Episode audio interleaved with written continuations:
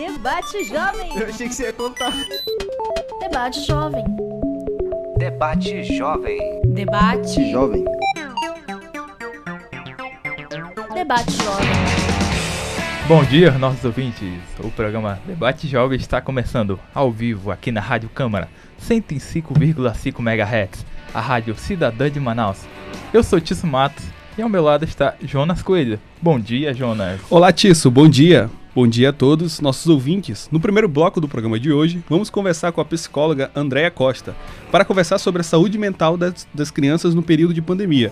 Afinal de contas, uma criança não é uma máquina de felicidade. Verdade, Jonas. E no próximo bloco, conversaremos com a enfermeira e técnica da Divisão de Atenção à Saúde da Mulher da Ciência Manaus, Gerda Costa, onde ela abordará sobre o Outubro Rosa e o câncer de mama e as ISTs. Isso e muito mais você confere a partir de agora, no nosso programa Debate Jovem. Uma produção dos alunos da agência Comunica do curso de jornalismo do Centro Universitário FAMETRO, em parceria com a Rádio Câmara.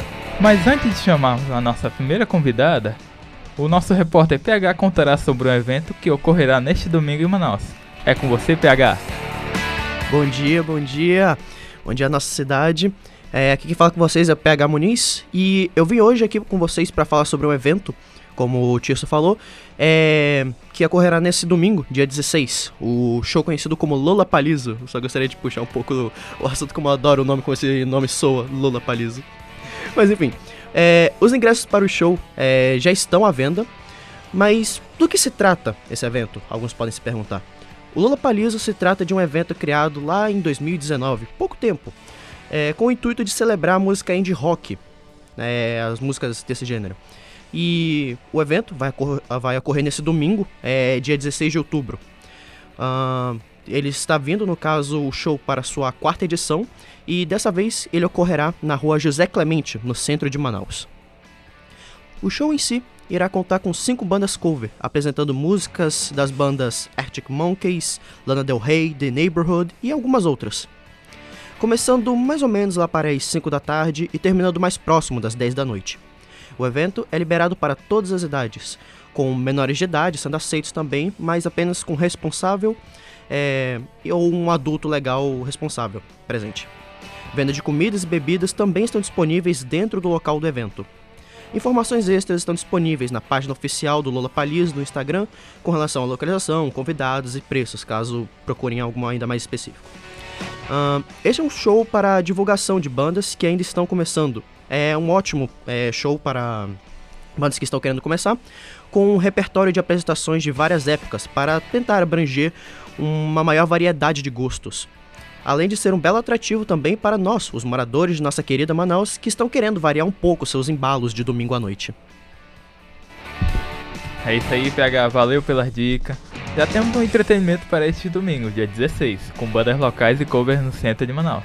Tenho certeza que será empolgante. Queria pedir para os nossos ouvintes também seguir nossas redes sociais, jornal, arroba jornalismo Fametro, e que sua pergunta também pode aparecer no nosso programa hoje. Exato. Agora vamos dar início às nossas entrevistas. A nossa primeira entrevistada é a psicóloga Andréa Costa. Seja bem-vinda ao nosso programa, Andréa. Muito obrigada. Bem, fiquei bem feliz com o convite. Imagino. Então, é, queria fazer aqui a primeira pergunta, né? Iniciar o programa, né? É, como foi sua trajetória até você chegar a ser uma psicóloga infantil? Então, na verdade, é, em geral as pessoas diziam assim, ah, desde cedo eu já sabia que eu queria ser psicóloga, né? No meu caso foi um pouco diferente. Eu não fazia a menor ideia do que eu queria ser. Eu nunca imaginei que eu seria psicóloga. E eu fui parar na área de exatas, né? Porque minha família queria muito que eu estudasse na antiga escola técnica, estou entregando aqui um pouco a minha idade, né? Mas, assim, não era o que eu queria, era o que a minha família queria e é uma escola, enfim, técnica que é completamente voltada para a área de exatas. E exatas nunca foi a minha praia. Então, quando eu saí de lá, eu sabia tudo que eu não queria, que era não, não queria ir para a área de exatas, né? Mas e aí, o que, que eu vou fazer? Então, eu não tinha a menor ideia.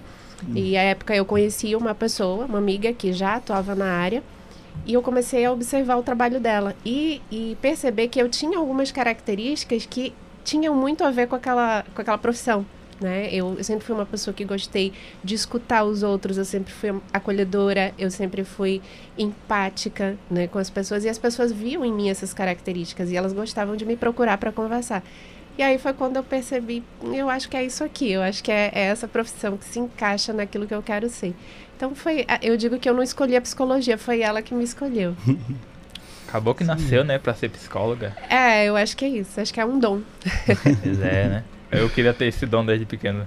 E tipo, jornalismo, a gente faz jornalismo. Eu não sabia que eu queria jornalismo. Eu ia pra uma área de exatas, química. Mas aí, Eu, né? eu acho que no- quando eu comecei lá, no começo eu também queria fazer psicologia. Logo no comecinho, assim. Mas depois eu vi assim que era um pouco complicado, eu não vou pro jornalismo aqui, que é mais fácil. Pois é, né? A área de atuação de cada um, né? Depende. É. Bom, segundo os últimos dados disponíveis da, do Unicef, globalmente, pelo menos uma a cada sete crianças foi diretamente afetada pelo, lock, pelo lockdown. Enquanto mais de, uma, de 1,6 bilhão de crianças sofreram alguma perda relacionada à educação e lazer. Como os pais devem se atentar à saúde mental das crianças? Então, é, existem ali alguns sinais de alerta, né, que, que essas crianças dão e que a gente pode é, ficar atento, ficar prestando atenção para perceber que tem alguma coisa ali apontando para gente que aquela criança precisa de uma atenção maior, né? Uhum. É, então, por exemplo, a mudança de comportamento, mudança de hábitos alimentares. No comportamento, a gente pode perceber assim, que às vezes é uma criança mais ativa, uma criança mais sapeca, né? Que tá sempre brincando, fazendo alguma coisa, a gente percebe essa criança mais retraída, né, mais tímidazinha, mais quietinha, às vezes mais triste, né? Então, alterou ali, teve uma mudança no comportamento. É, a questão alimentar, às vezes a criança passa a comer o tempo todo, né? Porque ap- apresenta ali uma certa ansiedade e ela acaba é, canalizando isso para comida, né? Descontando na comida. Afogando as Ah, mágoas? Exatamente. né? Então, a queda no rendimento escolar, a criança tem dificuldade de se concentrar, às vezes, na escola, né? Passa a ter essa dificuldade e aí ela não consegue mais ter o mesmo desempenho que ela tinha antes. E às vezes, quando é uma criança que se cobra muito e ela começa a não conseguir mais ter esse desempenho, ela fica triste, então já começa a vir outro sintoma aí, né? Que é a questão da, da tristeza. A gente começa a ver essa criança mais tristinha. Essa criança começa a ter eh, preocupações, né? Sobre como é que, que, que meu pai vai pensar sobre isso, né? O que, que meus amigos estão achando de mim agora que eu não consigo mais ter o mesmo desempenho, né? E a gente acha que não, mas a criança tem essas preocupações, né? A cabecinha dela fica o tempo todo ali eh, fervendo, né? Com tantos pensamentos, tantas preocupações, e isso é cansativo demais. Isso é desgastante, né? Sobrecarrega a criança. É, pois é, que principalmente quando botam muita responsabilidade em cima da criança, botam né, muita fé. Sim. Tipo, é, eu tinha isso com meus irmãos, que eles eram destaque da sala, Aham. eu já era ovelha negra. Aí eu tinha muito esse problema de o que, que eu vou ser, que, é, o que, que vai acontecer agora que eu perdi. Mas é, a gente tem que ficar de olho no comportamento brutal que pode mudar de uma hora pra outra. Ok. Eu Acho que é algo muito importante que a gente pode frisar, né, esse lance da pandemia, né? Que Sim. muitas crianças, é, é, assim, nenhuma geração sofreu o que essas sofreram, né? Assim, a gente não, não sabe como foi o impacto para elas. Pra gente foi muito traumatizante para todos nós, né, que passamos esses dois anos. E imagine pra criança, como, como a gente já deve minimizar, né, ou ajudar essas crianças que passaram por esse, essa, esse período tão difícil na, na, nesses dois anos. É, de fato, as crianças elas estão é, em, em período de desenvolvimento, né? E elas precisam dessa interação com o outro é, para ajudar a formar isso, né? Para ajudar a desenvolver isso, a socialização delas e serem é, é, ficarem ausentes disso, né? Não poder ter esse contato com outras pessoas realmente causou aí sérios impactos no, no desenvolvimento delas. Mas assim, oferecer apoio a essas crianças, né? Dar de fato ouvido a elas, porque às vezes a criança chega com os pais reclamando, né, que não tá bem, que tem alguma coisa errada, e o pai, ah, menino, não sei o É quê, bobagem né, vai isso aí. é bobagem, né? É besteira, ou então é, dá, dá um celular na mão do menino, né? Dá alguma coisa para fazer e, e- e toma qualquer outra atitude que não seja é, dar de fato atenção ao, ao problema que a criança está trazendo, né? Não Uhum. valoriza aquele problema, não procura de fato uma solução para aquele problema. Né? Mas, pelo contrário, subestima o problema e a coisa às vezes vai é, aumentando. Então, ter empatia né, pela criança, buscar compreender a dor dela, a promover espaços de lazer para essa criança, mas espaços que priorizem as brincadeiras que permitam essa socialização da criança, né, Uhum. com outras crianças. Tentar deixar um pouco o tecnológico de lado, Sim. né? É, e permitir essas trocas com outras crianças, porque é isso que contribui para o desenvolvimento delas, né? Isso que faz com que elas não sejam tão retraídas, tão tímidas, aprendam também a, a perder, porque a vida é assim, né? Em alguns momentos a gente vai precisar perder e é nessa interação com o outro que a gente aprende a, a lidar com esses problemas que a vida traz, né? Sim. O contato com a natureza é algo muito interessante também, né? Para ensinar a criança a, a lidar com as emoções dela. Sim, e. Pois é, que a minha mãe tem isso, que ela, desde pequena, ela cuida de planta, ela disse que desestressa. Sim. Pois é. É. E durante a pandemia, o confinamento foi necessário uma questão de segurança e saúde, que há um vírus aí solto, né? Podia. Era questão de morte. E o nosso contato foi somente com os nossos parentes. Normal, né? a, gente, a gente já convivia com eles, só que na pandemia aumentou. É, pra, um, pra algumas pessoas foi tranquilo, mas pra outras não. É, fi- aí vem a dúvida. Como fica. Como é que deve ser um relacionamento saudável entre pais e filhos?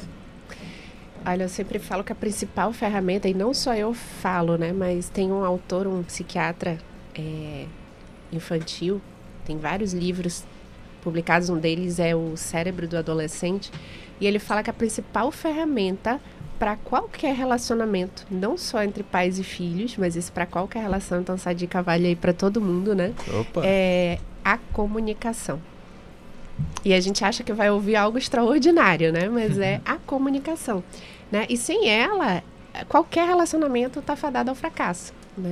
Então, ouvir... Olha só, a comunicação, né? A área de vocês aí. Sim. É, ouvir, saber ouvir o outro. E nem sempre, nos dias de hoje, a gente está disposto a de fato ouvir, né? Às vezes a gente está escutando o que o outro está falando, mas a gente não está de fato ouvindo Exato. né? Então, ouvir o que o outro tem a te dizer, né? É, ser empático e estabelecer uma comunicação para você realmente saber o que se passa com, com o teu filho, né?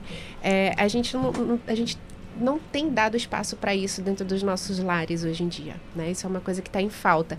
Parece que o tempo é, é curto demais para tudo que a gente quer fazer e, e aí falta tempo para isso, né? Para a gente ter tempo de qualidade com as pessoas que a gente ama de um modo geral, né? Não só com, com os nossos filhos. Então a gente acaba deixando isso é, é, de lado, né? E essa ferramenta é muito importante.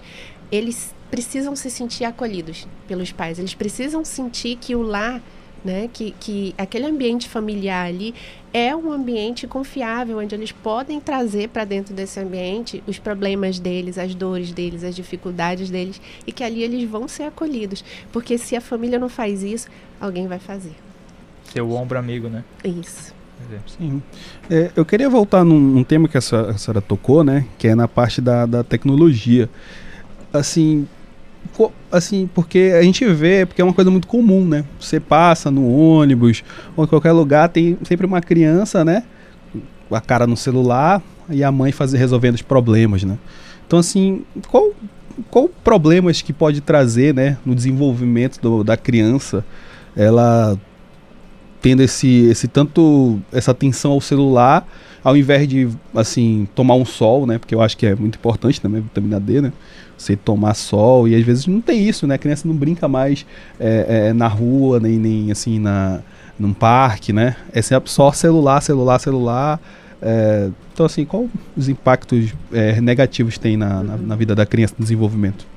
Acho que um dos principais impactos que a gente pode pensar é exatamente nessa questão da, da dificuldade de socializar com o outro, né? De interagir com o outro. É, é nessa interação que a gente aprende a, a enfrentar a, os problemas que os relacionamentos trazem pra gente. Todo problema, todo relacionamento tem os seus problemas, né? Traz os seus desafios. E é, é nesse brincar com o outro que eu vou treinando isso para a vida adulta. E quando eu não faço isso, né, eu, eu, eu tenho grandes chances de lá na frente ser alguém que tem bastante dificuldade de se relacionar com o outro. né? Então, a, a- acho que uma da, tem, tem outras perdas, mas eu acho que uma das principais que a gente pode pensar é essa. Né? Isso da timidez, né? Pessoa tímida, Ser retraída. retraída, né? Isso é muito ruim pro desenvolvimento, né? Sim. Tipo, eu, eu sou assim, particularmente. Eu também, eu também sou. É, comecei muito tímido, brincava sozinho. Mas aí, né, a contradição da vida, fui pra um curso de comunicação com Eu acho que tem duas pessoas aqui que eram bastante retraídas quando era na infância, mas a gente tá no, no Num curso de Eu faço parte comunicação. desse time também. É. é. É. Contigo, Jonas. Ah, cu- Bom, é, assim, a vacinação, né? Ah, desculpa. Do nada a vacinação. É, assim como os adultos, as crianças também podem adquirir problemas psicológicos. Quais os sintomas mais comuns que os pais devem ficar atentos? Ah, então, sintomas, como a gente falou lá no início, a questão da mudança de comportamento, né? É, mudança nos hábitos alimentares, a questão do sono prejudicado. Às vezes a criança tem dificuldade de dormir, ela não está conseguindo se concentrar direitinho na, na escola, né? Na, na- nas aulas, e aí a gente vê o rendimento dessa criança caindo. Ah, às vezes a criança ela não quer ir para a escola, né? Ela começa a, a dar desculpas ali para a mãe para não ir para a escola. Ou às vezes ela de fato sente dor de barriga, né? Que é um sintoma físico da ansiedade, por exemplo, Sim, que sim. é um dos transtornos que mais tem acometido as crianças, né? A a ansiedade assim disparado, em seguida a depressão.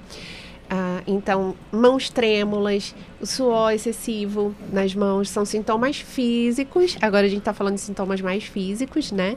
É, da ansiedade e que podem sinalizar aí para a família, né? No caso, para as mães que estão mais presentes em geral, é que talvez seja hora de, de dar uma atenção maior ali para aquela queixa da criança. Sim, e a senhora di- disse esse- esses, esses sintomas, né?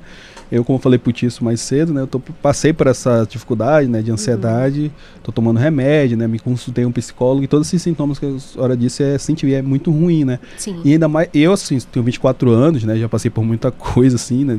Creio que ainda vou passar. Imagina uma criança sentir Sim. essas coisas deve ser muito, muito complicado mesmo. Inclusive, ela não sabe nem como contar isso também, né? Exatamente, às vezes ela nem sabe como trazer essa queixa para os pais, né? Ela sabe que está sentindo algo estranho, diferente, mas ela tem dificuldade de expressar. Como você falou, né? Se pra gente adulto, às vezes é difícil lidar e expressar o que a gente está sentindo, imagina a criança, né? Pois Por é. isso a, a importância tão grande desse acolhimento, né, dos pais. É... Bom, sabendo desses sintomas, vem a dúvida. É, quais as consequências que uma criança pode sofrer no seu desenvolvimento com isso daí? Então, é, um dos principais é, é, que a gente pode pensar assim de cara, de primeiro, são as dificuldades de aprendizagem, né? Porque a ansiedade, ela, é, ela vai atrapalhar a concentração dessa criança, vai atrapalhar a atenção dela, né? E vai impedir que essa criança tenha um rendimento escolar satisfatório, né? A questão do relacionamento interpessoal, né? Que a gente já bateu também nesse ponto um pouquinho. Sim. E mais pra frente, se isso não for tratado, né, se a gente vai empurrando isso pra debaixo do tapete, e vai vai Virando deixando pra de neve. depois, né, vai virando uma bola de neve e a gente pode pensar mais na frente numa depressão, né, num adulto depressivo e que aí vai evoluindo, né, pro, pro, pro ápice dessa dor psíquica aí do, do ser humano que é, infelizmente, a automutilação e o suicídio, né, que ah, fazendo um parêntese aqui, os números do suicídio eles são muito elevados e, segundo a Organização Mundial de Saúde, a faixa etária onde o suicídio mais acontece é exatamente entre 14 e 29 anos, né? Que é aquela fase ali da adolescência, início da, da vida adulta, onde a, a gente passa pelos, pelas, pelos principais ah, pressões da vida, né? Uhum. de ter que entrar na, na vida adulta, ter que tomar tantas decisões, ter que fazer tantas escolhas, né? E tudo isso pesa um pouquinho. Então, quando já vem trazendo sofrimentos lá de trás que não foram resolvidos, a coisa fica mais pesada. Sim. A famosa crise dos 20, né? Que todo mundo tem. Exatamente. Eu- Dos tô 20, passando pela crise dos 30, 20 dos ainda. 40, né? Bom, é assim, é, acho interessante se a senhora tocar nesse assunto, assim, falar que, que não pode virar uma bola de neve, porque, assim, no meu caso, né, posso dizer assim, que eu sou um- uma testemunha disso, é, eu, eu deixei passar, né, muito Sim. tempo, é, é, não, não fui atrás do, do, do acompanhamento médico mais cedo, né? Falei, ah, não, isso é só uma coisa, vai passar.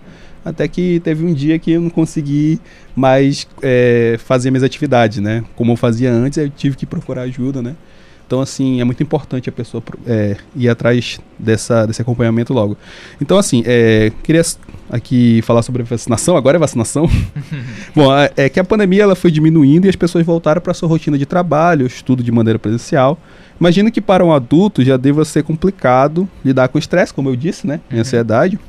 Mas e as crianças que ainda não entendem sobre esses transtornos? É, com isso, eu pergunto, como deve ser a introdução dela na escola ou um novo ambiente no qual ela não já está mais habituada? Né?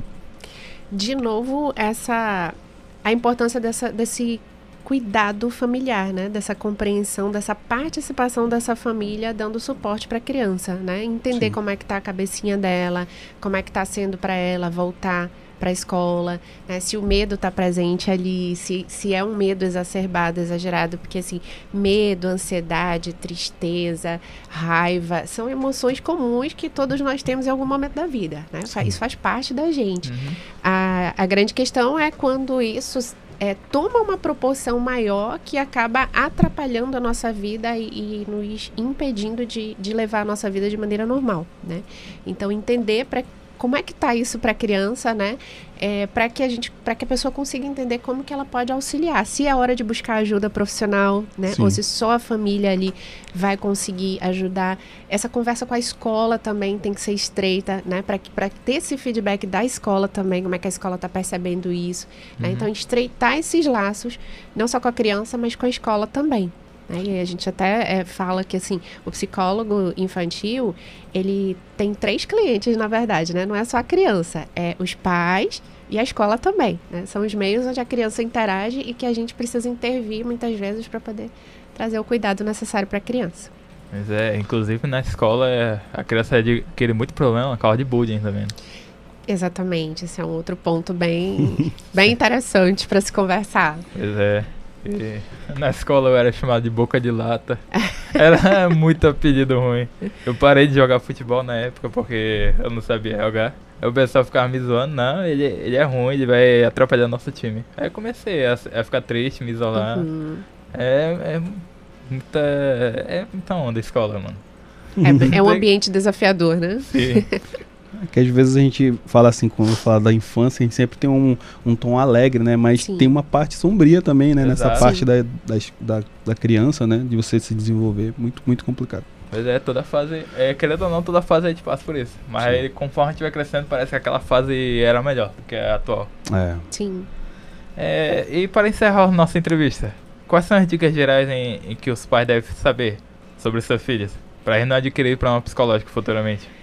Então, é, a atividade física é extremamente importante, né, para a gente cuidar da nossa saúde mental. Então, sempre estimular a, a, os, as crianças, né, a, a, fazerem atividade física.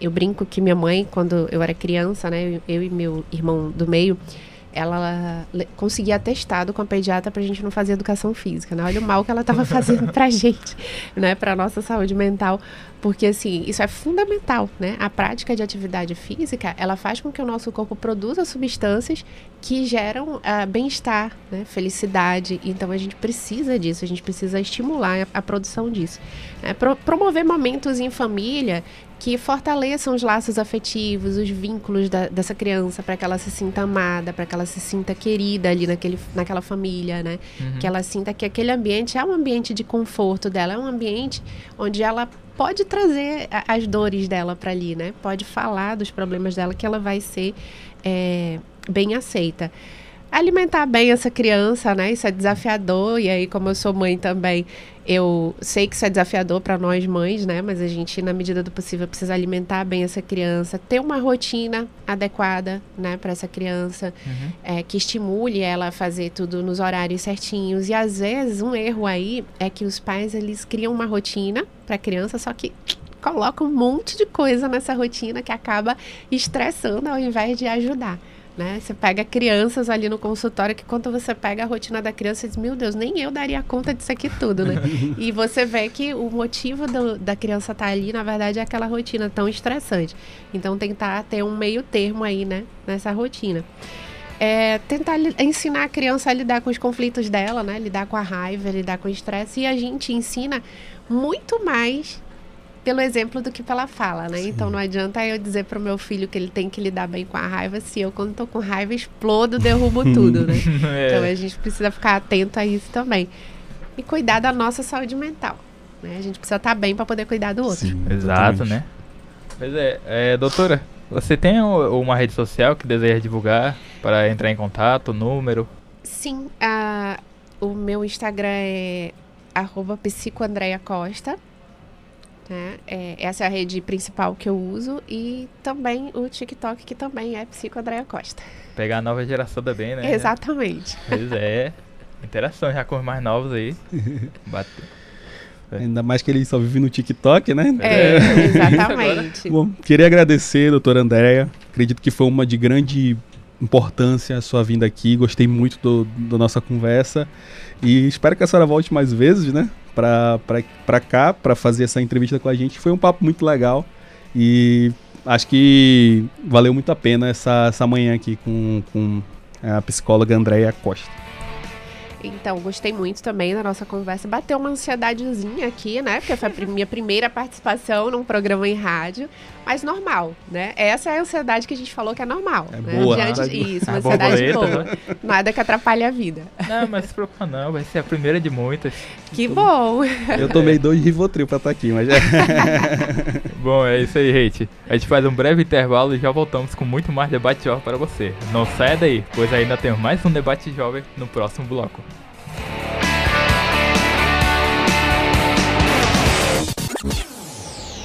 Rede Legislativa de Rádio. Rede Legislativa de Rádio. Tá, vai. Debate Jovem. Eu achei que você ia contar. Debate Jovem. Debate Jovem. Debate Jovem. Debate Jovem.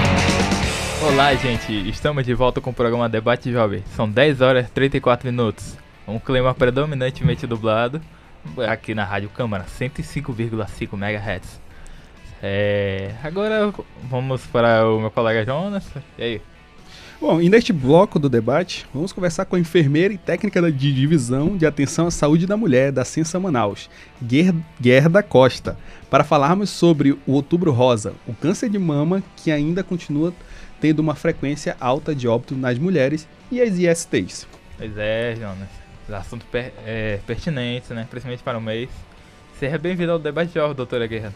Ah, obrigada. Estou me sentindo bem, muito à vontade aqui com vocês. Pois é, a gente deseja isso, na verdade.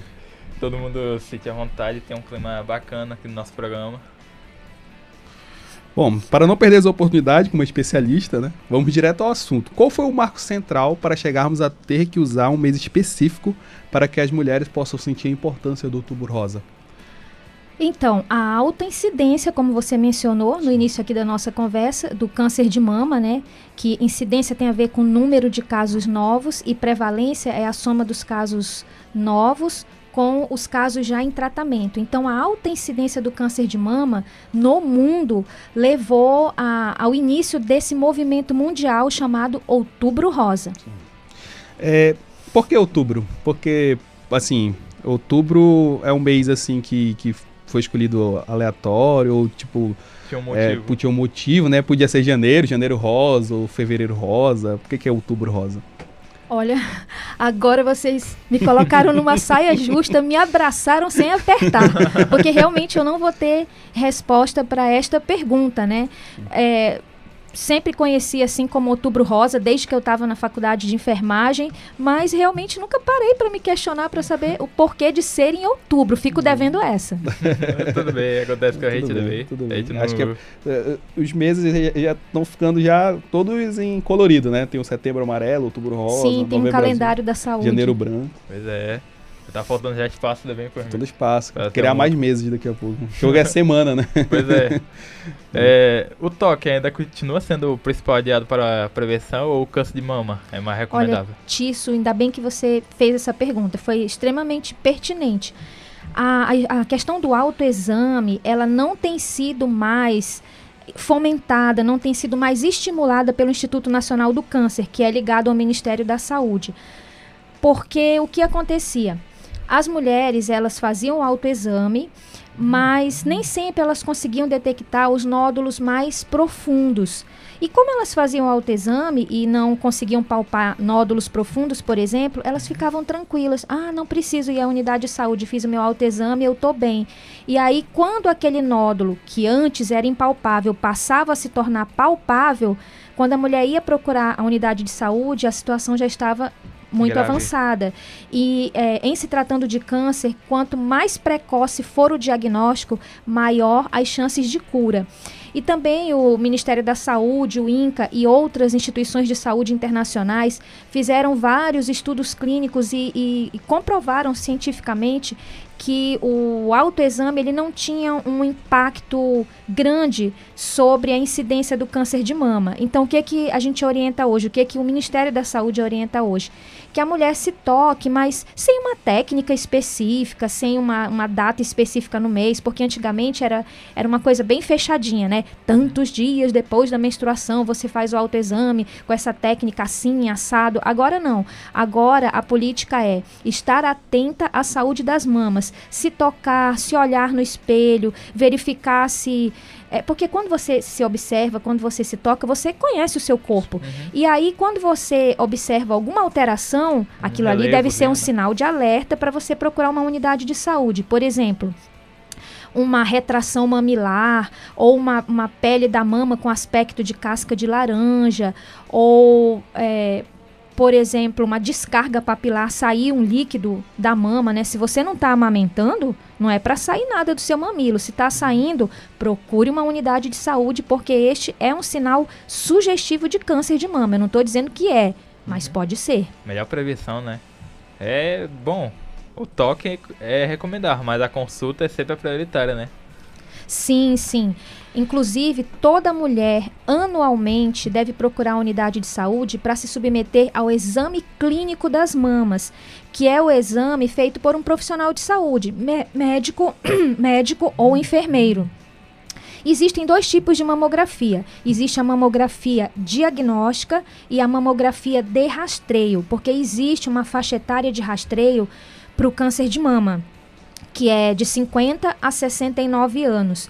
Por que essa faixa etária de rastreio? Antes que vocês me perguntem. Porque é a faixa etária de maior incidência do câncer de mama. Então, a mamografia de rastreio, que pode ser solicitada tanto por médico como por enfermeiro, é aquela que é solicitada para uma mulher quando ela não tem sinais nem sintomas sugestivos de câncer. É um rastreio. Um screening, né? Agora, quando a mulher tem alguma, algum sinal ou sintoma preditor de câncer, sugestivo de câncer, aí quem pode solicitar mamografia é somente o médico, porque é uma mamografia diagnóstica, para fechar o diagnóstico. E essa pode ser solicitada fora da faixa etária de rastreio, que é de 50 a 69 anos. Interessante a informação, né, João? é, é, tem uma pergunta aqui da, da página, né? Arroba jornalismo fametro, que é do nosso amigo Wendel. Ele pergunta o seguinte: qual a idade que tem a maior prevalência de câncer de mama? Eu citei ainda há pouco, mas volto a repetir aí em benefício do amigo que perguntou. A, a faixa etária de maior incidência do câncer de mama é 50 a 69 anos. Pode ser que futuramente o Ministério da Saúde resolva é, trazer mais para frente essa faixa etária de rastreio. Isso depende muito. É o tempo que vai dizer se a incidência do câncer vai acabar se estendendo a faixa etárias menores que 50 anos, né? Mas por enquanto, os estudos mostram, as séries históricas mostram que a faixa etária de maior incidência é 50 a 69 anos. Sim. Muito obrigado. Pois é. Isso. É, O câncer de mama, inclusive, afeta homens, né? É que- Tiso, O Tiso tá dando só bola dentro hoje, né? só fazendo comentário pertinente, pergunta pertinente, bem lembrado. Só que é, o câncer de mama masculino, ele não é tão frequente, ele corresponde a 1% do total de casos, mas ele existe. Então, essa campanha Outubro Rosa, é, ela, apesar de ela ser rosa, se bem que rosa não tem nada a ver, rosa é para homem, para mulher, né? É, é, Então, mas esse estereótipo da cor. é, já esse estereótipo já caiu por terra, né? Então, o Outubro Rosa é uma campanha, é um, um movimento mundial cujo público-alvo não é só o público feminino, mas o masculino também, por causa da ocorrência de câncer de, de, de mama em homens. E, Tício, eu acabei de lembrar de uma coisa que eu considero importante é, falar, né? É, as, as, os homens trans, né, que são mulheres, mas que se veem como homens e que não fizeram ainda a cirurgia de redesignação de sexo, essas pessoas também têm que fazer o exame clínico das mamas e também se submeter à mamografia se estiverem na faixa etária de rastreio, né? Ok, né? E é, como é que funciona o exame no homem também? Da mesma forma que na mulher. Da Ele vai se submeter a um exame clínico das mamas, o profissional médico ou de enfermagem vai fazer a palpação da mama em busca de alguma alteração. Se houver algum sinal sugestivo de câncer, vai ser, vai ser solicitada, se ele estiver na faixa etária de rastreio, é, uma mamografia de rastreio ou uma ultrassom de mama, se estiver fora da faixa etária de rastreio, mas funciona da mesma maneira que para a mulher. Qual a importância da prevenção ao câncer de mama para as mulheres? Ah, extremamente importante, uma vez que nós temos muitos fatores de risco que predispõem ao câncer de mama, que podem levar a mulher a desenvolver câncer de mama. Vou citar aqui só alguns. A questão da, do, do, do consumo de bebidas alcoólicas, né? É, é um fator de risco para o câncer de mama. A mulher que faz uso de anticoncepcionais hormonais, também é, existe uma predisposição para o câncer de mama, para quem usa anticoncepcionais hormonais. Por isso que a Sensa Manaus tem investido muito na questão do DIU, do dispositivo intrauterino. O DIU que a gente insere nas nossas usuárias do SUS é o DIU de cobre não hormonal. Então ele não, não predispõe a câncer de mama, ele pode ser usado por quem amamenta e inclusive pode ser usado por mulheres que teriam contraindicação de usar anticoncepcionais hormonais, como pessoas hipertensas, diabéticas, com problemas vasculares.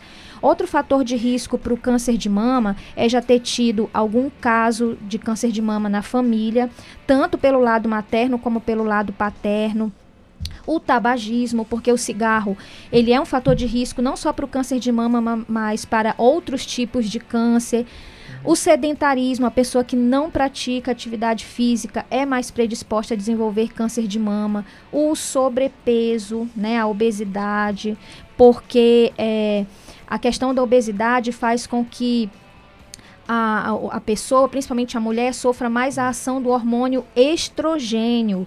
Então, a mulher que é, menstruou muito cedo ou menopausou muito tarde, é, com 55 anos, por exemplo, ela é mais predisposta ao câncer de mama, porque ela ficou mais tempo sendo exposta ao hormônio endógeno, hormônio do nosso próprio corpo, que é o estrogênio, né?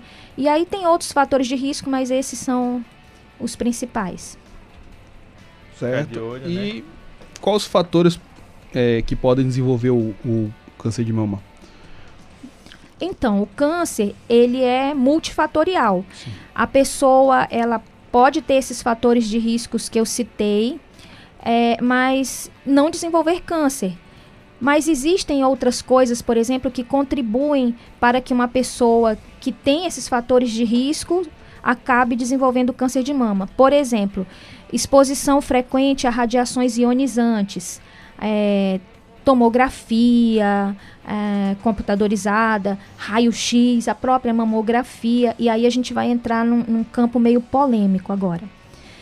Porque a FIGO, Federação Internacional de Ginecologia e Obstetrícia, e a FEBRASGO, Fede- Federação Brasileira de Ginecologia e Obstetrícia, advogam a, a favor de a mulher começar a fazer o rastreio para o câncer de mama a partir dos 40 anos, na contramão do que o Ministério da Saúde diz, que o rastreio é para ser feito a partir de 50 anos.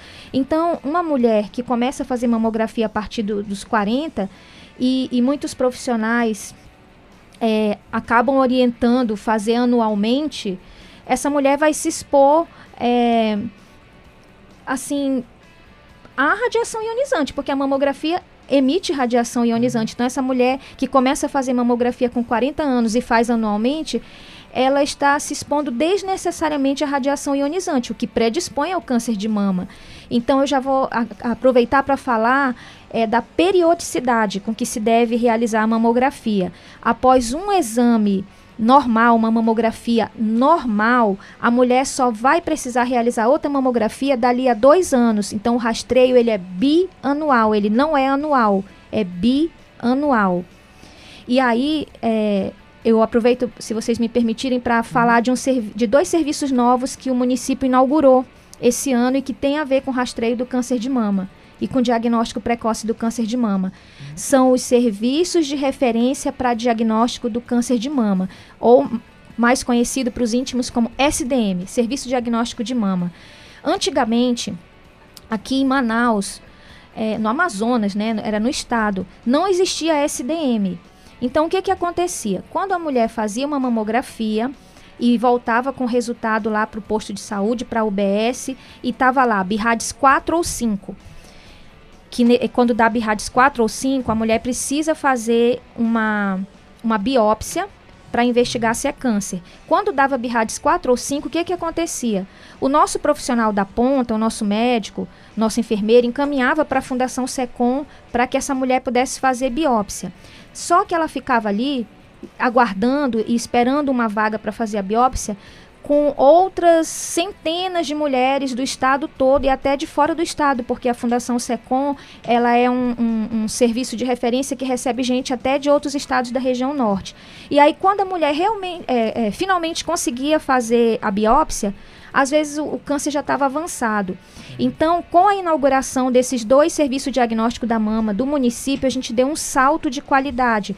Porque quando essa mulher vai a uma das nossas unidades, ela faz o exame clínico das mamas, tem a sua mamografia solicitada. Quando dá BIRADS 4 ou 5, tanto o médico como o enfermeiro encaminham via sistema de regulação para um dos SDMs. Lá no SDM, ela vai fazer uma biópsia de mama eh, por punção por agulha grossa.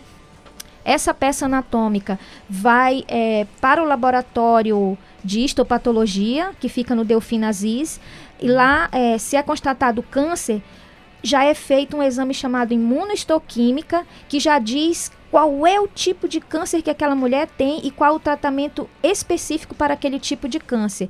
Então, a gente, com a inauguração desses dois SDMs, conseguiu aumentar a acessibilidade da mulher ao diagnóstico precoce, né? Conseguiu oportunizar a mulher o diagnóstico precoce e em se tratando de, de câncer de mama, quanto mais precocemente você descobrir que tem esse câncer, maiores as chances de tratamento e a gente conseguiu uma coisa assim inimaginável. A gente não fechou o encaminhamento para para o SDM e o encaminhamento no caso de câncer para a Fundação Secom, aliás, já, tô- já ia falando besteira aqui. O encaminhamento para o SDM a gente não fechou só na figura do médico, do profissional médico.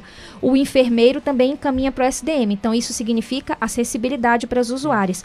Agora, lá no SDM, quando volta o resultado da biópsia e é detectado que é câncer, como é diagnóstico médico, aí quem encaminha para a Fundação SECOM é, é o médico, né? Então, nossa, eu estou muito feliz porque, porque a gente deu aqui no Amazonas esse salto de qualidade, né? Mas eu não posso ser egoísta e dizer que o Estado não inaugurou dois SDMs também, porque eles inauguraram. Mas, assim, é, foi ao mesmo tempo que o nosso, né?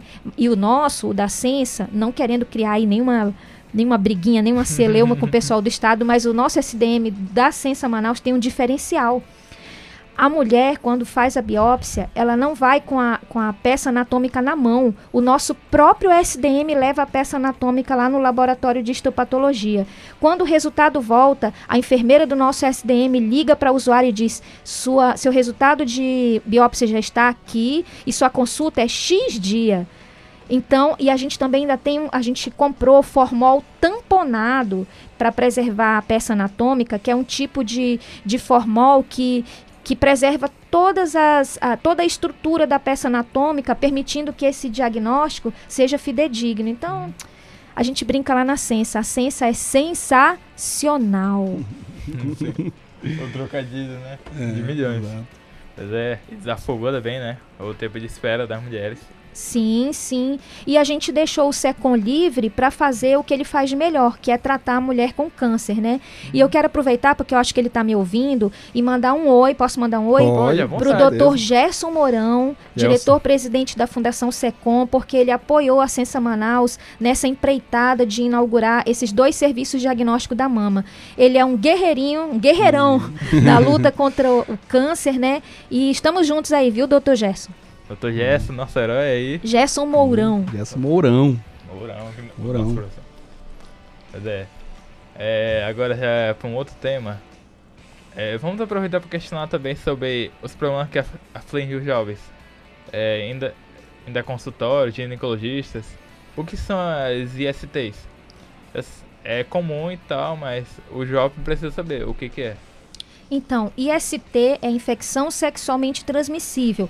É aquela infecção que é, você contrai por meio de contato sexual, seja sexo oral, anal, vaginal.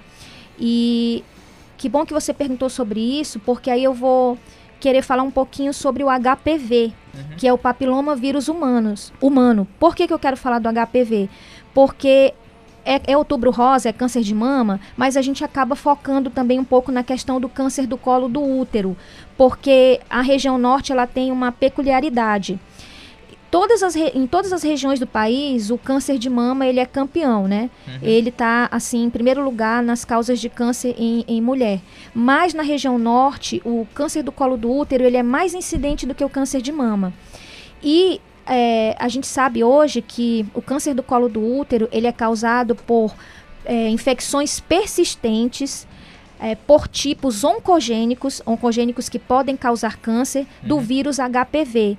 Né? E existe uma vacina, gente. Existe uma vacina contra o HPV que deve ser tomada na faixa etária de é, 9 a 14 anos. Meninos e meninas de 9 a 14 anos. Até pouco tempo a faixa etária era diferenciada. Menina começava a tomar com 9 anos e menino com 11.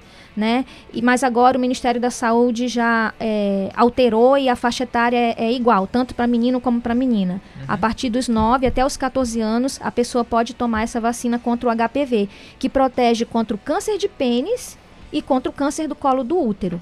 Pois é, eu via na, na época da escola essa campanha de vacinação. Todo ano vinha, mas é só vacinava as meninas. Eu não entendia por que isso, mas só, é, só eram as meninas. Até quando a gente fez 14 anos começou pros homens. Então, é, agora é, é menino e menina de 9 a 14 anos. Pois é. Na época de escola também, eles falavam DST, assim, eu, eu tenho 24 anos, assim, eu, eu, na, na minha época eu falava DST, né, assim, lá pelos 2011 ou 12, e agora eu vi que é IST, né, É, por que, que teve essa de mudança? DST.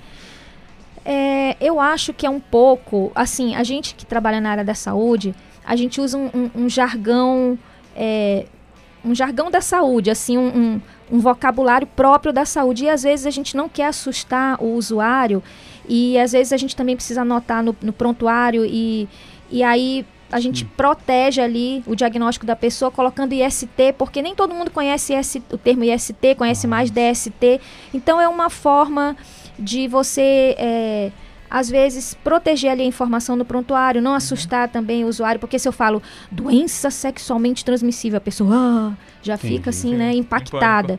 Aí se eu falo IST, como não é um termo assim. É Comum. comum, já pra gente da saúde é comum, mas, Mas, tipo, talvez a população- para a população não seja. Então a pessoa se sente menos impactada.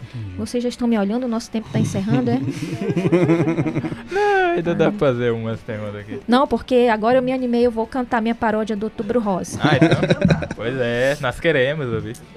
Então, essa paródia do Outubro Rosa a gente fez para abertura oficial do município, né? Mas, gente, já vou logo avisando. Como cantora, eu sou uma, uma excelente enfermeira, tá? Então, vale a ideia, tá? Olhem por esse é prisma. É, o que importa é a intenção. É uma paródia da música é, O Caderno, de Toquinho. A Sensa cuida da saúde desde o pré-natal até o envelhecer. Nossa missão é impedir você de adoecer. Mulheres contra o câncer, nós vamos proteger sua mamografia fazer. Agora em outubro toda a ciência está a postos para ajudar. O exame clínico das mamas vai realizar. Procure a UBS para se consultar. Preventivo vai realizar. Não esqueça de se alimentar de forma bem saudável e se exercitar. Essas também são estratégias que vão ajudar a luta contra o câncer. Nós iremos vencer. Todos juntos, nós a Sensa e você. Todos juntos, nós a Sensa e você. Muito obrigado. Gostei, gostei. Gostei muito aqui, tô, tô impactado. Só tem alguma, alguma rede social que queira divulgar, projeto, Da senha. Ah, licença? Então, eu quero dizer que a Sensa, como diz o nosso prefeito Davi, que ele fala que a prefeitura não para. Então, eu, eu parafraseando o Davi, eu falo assim: a olha o Davi, tô íntima, né, do prefeito. a Sensa não para. Então, a gente tem muitos projetos, né? Nós temos um telemonitoramento da Sensa que está aí com perspectivas de se, de se tornar um serviço de telesaúde da Sensa. Nós temos um, um curso de pré-natal para os nossos profissionais da ponta, médicos e enfermeiros, previstos para o primeiro trimestre. Nós estamos aí ampliando os nossos locais de inserção de DIU, né, do dispositivo intrauterino, que é um método anticoncepcional não hormonal, como eu falei para vocês. É, nós temos aí um, muitos projetos. Alguns eu não posso falar, queria falar, mas é segredo. Mas a gente tem muitos projetos aí para estar qualificando a atenção primária à saúde no município de Manaus, porque a Sensa não para. Isso. Pois é. Doutora Gerda, muito obrigado por sua participação e contribuição no debate jovem. Tenho certeza que a nossa conversa foi proveitosa. E é isso aí. Ah, muito obrigada. Eu que agradeço, viu? Eita, o meu R saiu até. grrr. Mas quando quiserem chamar aí, a gente está à disposição, tá bom? E lembrando que tá acabando o outubro rosa daqui a pouco, mas é todo ano que você rastreia câncer de mama, câncer do colo do útero e vai vir também o novembro azul aí com muitas novidades. O nosso coordenador municipal de saúde do homem, o Meirivaldo, Valdo para os íntimos, já está aí é, trabalhando nas programações da ciência para o novembro azul, que é que tem a ver com a saúde do homem, né? Agora vamos para a dica de filmes com o André. Valeu, Jonas. E aí, meus ouvintes do Debate Jovem. A primeira dica de filme é a animação Up em Altas Aventuras de 2009, que conta a história de Carl Fredricksen, um senhor de 78 anos que vive como vendedor de balões e está prestes a perder a sua casa, onde sempre viveu com a sua, com a sua esposa, a falecida Ellie. O terreno onde a casa está localizada é de interesse de um empresário, que deseja construir um edifício nesse local. Após o incidente, onde ele acerta um homem com sua bengala, Cal é considerado uma ameaça à sociedade e forçado a ser internado em um asilo. Para evitar que isto aconteça, ele enche milhares de balões em sua casa, fazendo com que a mesma levante voo. O objetivo de Cal é viajar para uma floresta na América do Sul, um lugar onde ele e ele sempre sonharam em morar. Só que depois do começo da aventura, ele descobre que seu pior pesadelo também embarcou. E já a segunda dica é o filme Já Estou com Saudade de 2015 e conta a história de Emily e Jessie, duas melhores amigas desde a infância. E esse foi o Dicas Filme de hoje. Até a próxima. E com essas dicas a gente termina mais uma edição do programa Debate Jovem. Essa parceria da Rádio Câmara 105,5 MHz com o curso de jornalismo da FAMetro, produção feita pelos alunos de jornalismo da agência Comunica. Esta edição teve a participação de Tício Matos, Jonas Coelho, Marconi Alfaia, André Araújo e Pedro Henrique. Apresentação com Tício Matos. E Jonas Coelho. A supervisão do programa é dos professores Tânia Brandão, Liege Albuquerque, Rômulo Araújo e Helder Mourão. E a direção geral é da professora Leila Ronise, coordenadora do curso de jornalismo da FAMetro. Trabalhos técnicos e Teuvino Gomes. Gerente da Rádio Câmara Municipal de Manaus, Naine Carvalho. Diretor de comunicação da Rádio Câmara, Hudson Braga. Muito obrigado pela companhia, amigos ouvintes e internautas. Na semana que vem temos mais Debate Jovens, aqui na Rádio Câmara. É isso aí, galera. Valeu! Rede Legislativa de Rádio.